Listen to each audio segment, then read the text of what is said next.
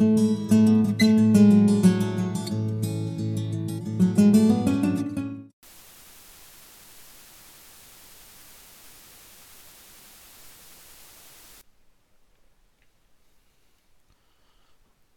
continuación vamos a resolver un problema de ondas estacionarias. En él nos dice que una cuerda de piano de 40 centímetros de longitud y 5 gramos de masa soporta una tensión de 320 newtons. ¿Cuál es la frecuencia en hercios de su modo fundamental de vibración? Para ello vamos a empezar dibujando una cuerda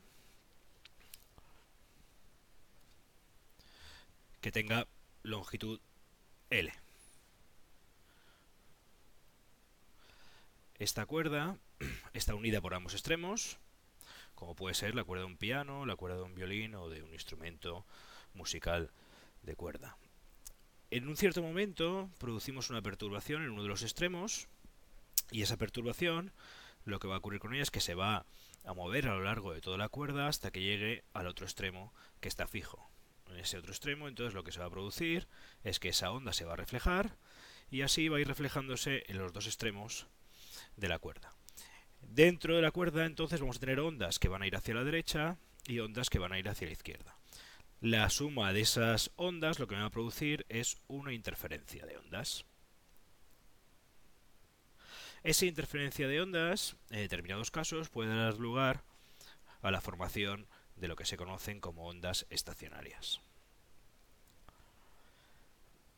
Vamos a ver cómo deduciríamos la forma de onda de una onda estacionaria. Imaginemos que tenemos una onda armónica y su 1 que se transmite de izquierda a derecha. Esta onda viene caracterizada por una amplitud, un número de onda y una frecuencia, omega. Vamos a suponer ahora que tenemos también una onda reflejada que es exactamente igual que la inicial, pero que se mueve desde la derecha hacia la izquierda. Vamos a llamar esa onda I2 como hemos dicho, tiene la misma amplitud, mismo número de onda y misma frecuencia. Y lo único que cambia es que en vez de moverse de izquierda a derecha, se mueve de derecha a izquierda. Eso lo representamos cambiando el signo menos que teníamos antes por un signo más.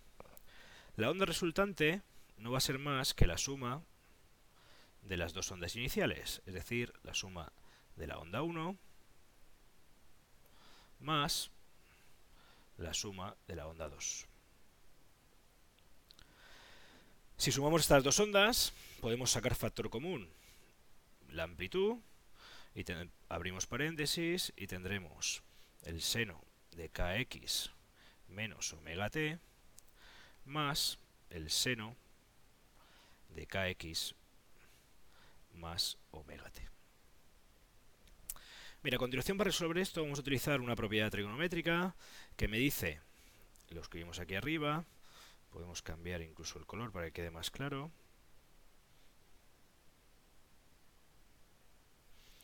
Que me dice que el seno de A más el seno de B es igual a dos veces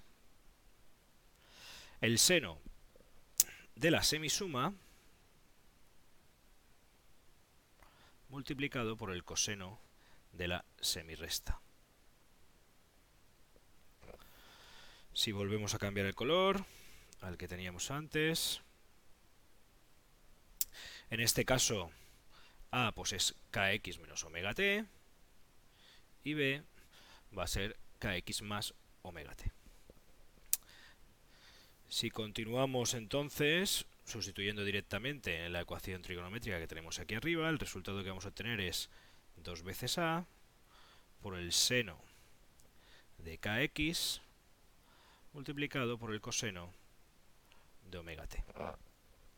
Bien, esta es la ecuación de una onda estacionaria. A diferencia de las ondas iniciales, que tenían simplemente un seno y dentro de ese seno tenían x, que es la posición en la cuerda, y el tiempo, aquí tenemos diferenciados en dos funciones trigonométricas distintas el seno, el, perdón, la, posición en la cuerda y el tiempo. En nuestro caso particular, nuestra cuerda además tiene unas condiciones iniciales y es que tanto el punto inicial como el punto final de la cuerda están unidos y por lo tanto no se van a mover. Es decir, que podemos aplicar una condición inicial que nos dice que la posición resultante o la onda resultante en la posición L para cualquier instante t tiene que ser necesariamente igual a 0, porque no se va a mover. Es decir, que tiene que ser igual a 0 2a por el seno de k por x por el coseno de omega t. Bien, anteriormente hemos hecho eh, uso de otra propiedad trigonométrica y es que el coseno de menos omega t es igual al coseno de omega t y por eso aparece aquí positivo. Podríamos haberlo dejado negativo y no cambiaría nada. Bien, aquí donde tenemos x, en vez de x lo que hay que escribir es realmente L, que es la longitud de la cuerda. Y esto tiene que ser igual a 0.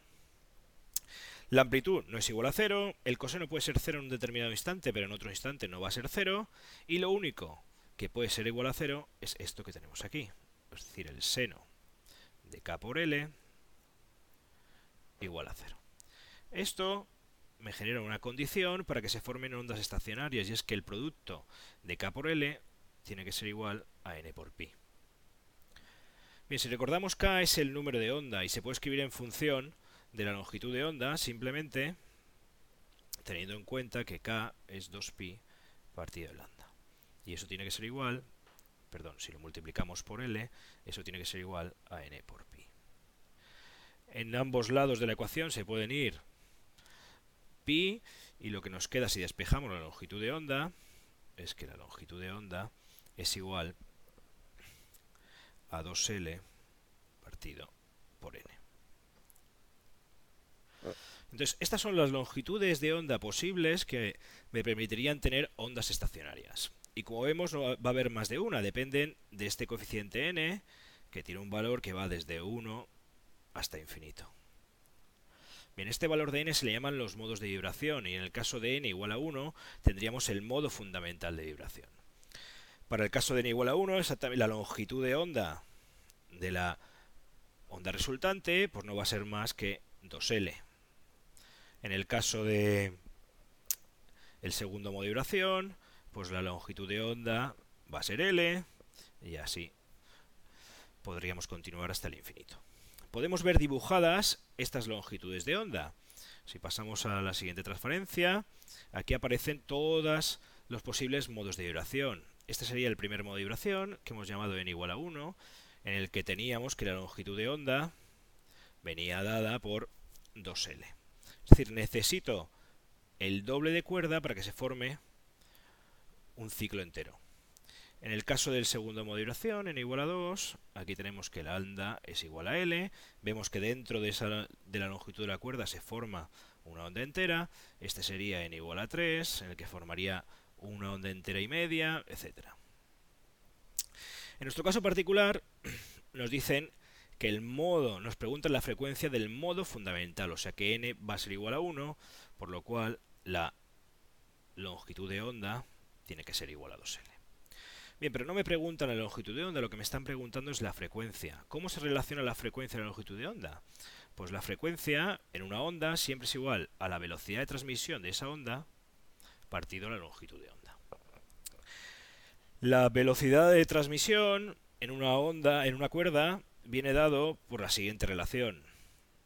Es simplemente la raíz cuadrada de la tensión partido la densidad lineal de masa. En este caso, la tensión la conocemos, que son 320 newtons, y podemos calcular la densidad lineal de masa si recordamos que no es más que la masa partido la longitud. En nuestro caso la masa son 5 gramos, que en el sistema internacional será 5 por 10 elevado a la menos 3 kilogramos, y la longitud pues son 0,4 metros.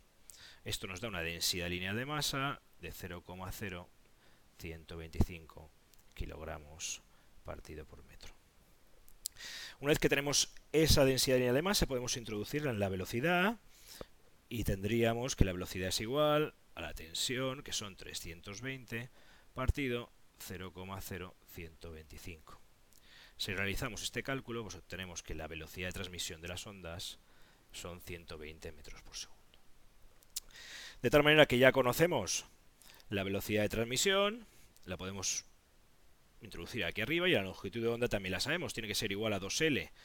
Como la, como la longitud de la cuerda es 0,4 metros, pues lo que tenemos que sustituir es, en vez de 0,4 metros, 0,8. Si hacemos esto, obtenemos que la frecuencia del modo fundamental de vibración pues son 200 hercios. Y con esto terminamos el problema.